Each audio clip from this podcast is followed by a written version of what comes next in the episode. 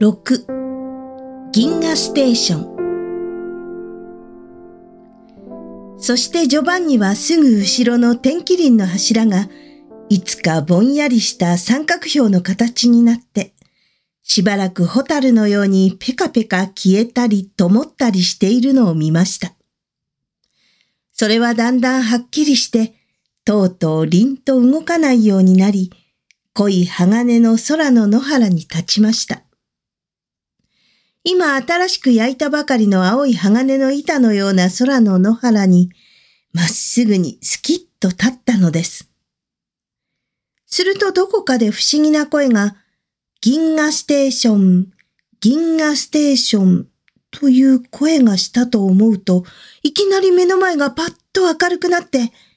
まるで億万のホタルイカの火をいっぺんに化石させて空中に沈めたという具合。また、ダイヤモンド会社で値段が安くならないためにわざと取れないふりをして隠しておいた混合石を誰かがいきなりひっくり返してばらまいたというふうに目の前がさーっと明るくなってジョバンニは思わず何遍も目をこすってしまいました。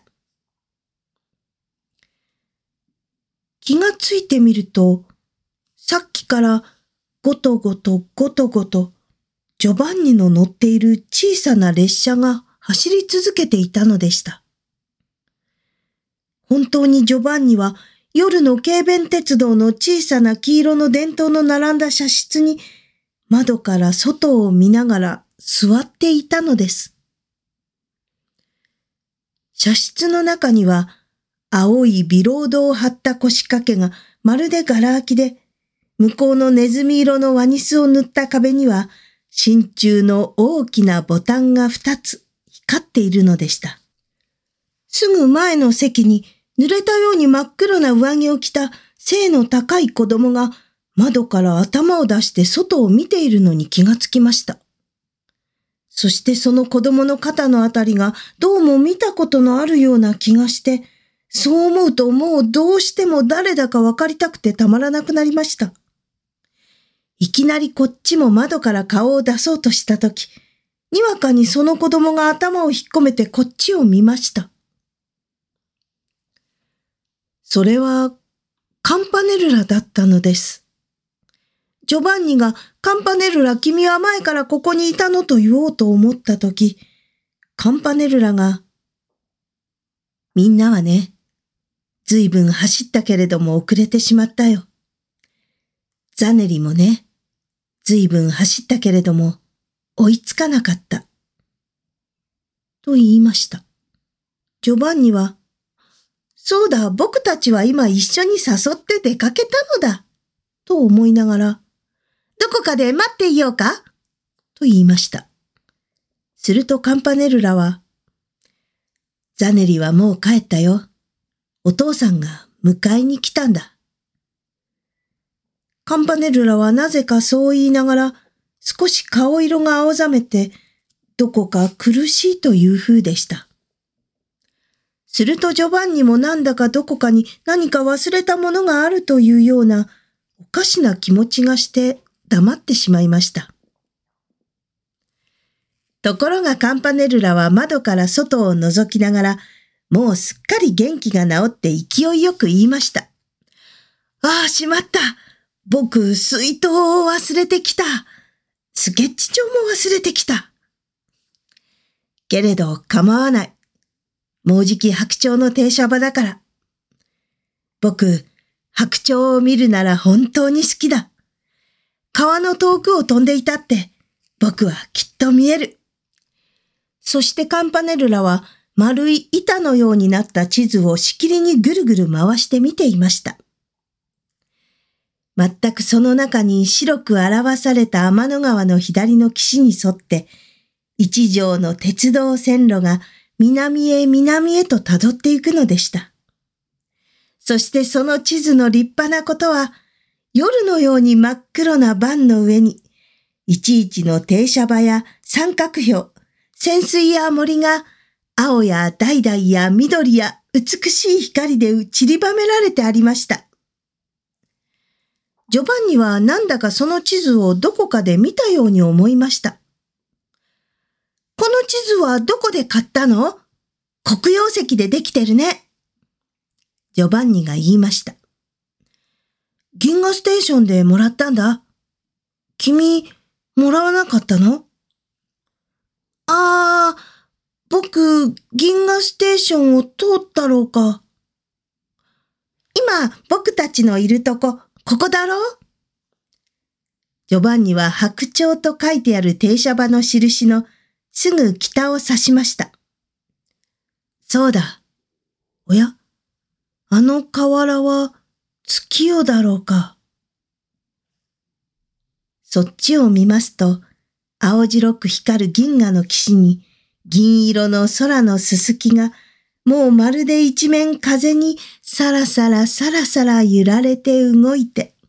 波を立てているのでした。月夜でないよ銀河だから光るんだよジョバンニは言いながらまるで跳ね上がりたいくらい愉快になって足をコツコツ鳴らし窓から顔を出して高く高く星巡りの口笛を吹きながら一生懸命伸び上がってその天の川の水を見極めようとしましたが、はじめはどうしてもそれがはっきりしませんでした。けれどもだんだん気をつけてみると、そのきれいな水はガラスよりも水素よりも透き通って、時々目の加減か、ちらちら紫色の細かな波を立てたり、虹のようにギラッと光ったりしながら、声もなくどんどん流れていき、野原にはあっちにもこっちにも輪行の三角標が美しく立っていたのです。遠いものは小さく、近いものは大きく。遠いものは橙や黄色ではっきりし、近いものは青白く少し霞んで、あるいは三角形、あるいは四辺形、あるいは稲妻や鎖の形、様々に並んで野原いっぱいに光っているのでした。ジョバンニはまるでドキドキして頭をやけに振りました。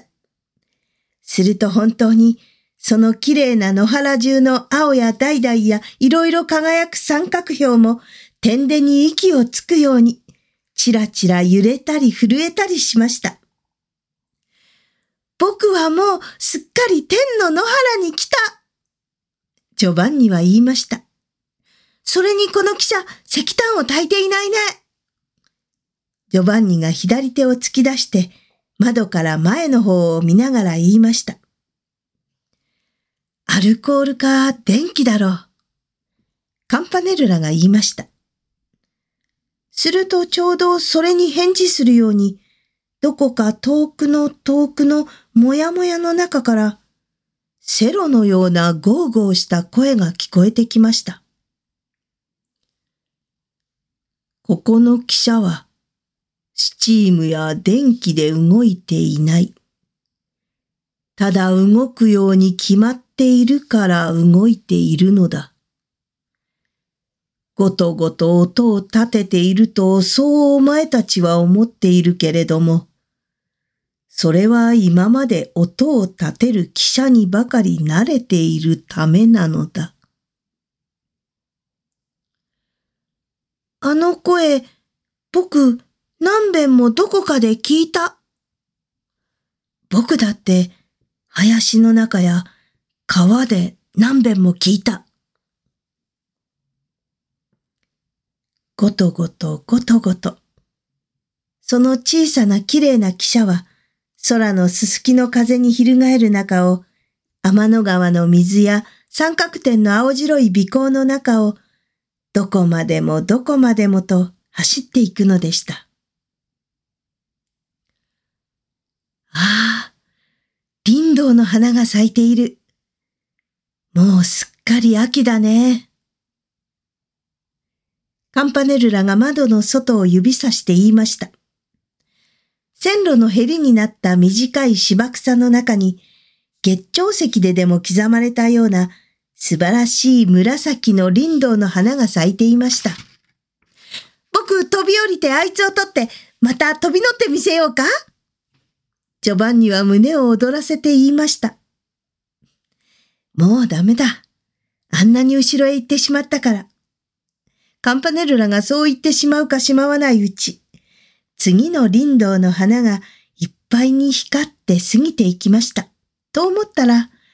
もう次から次からたくさんの黄色な底を持った林道の花のコップが湧くように、雨のように目の前を通り、三角標の列は煙るように燃えるように、いよいよ光って立ったのです。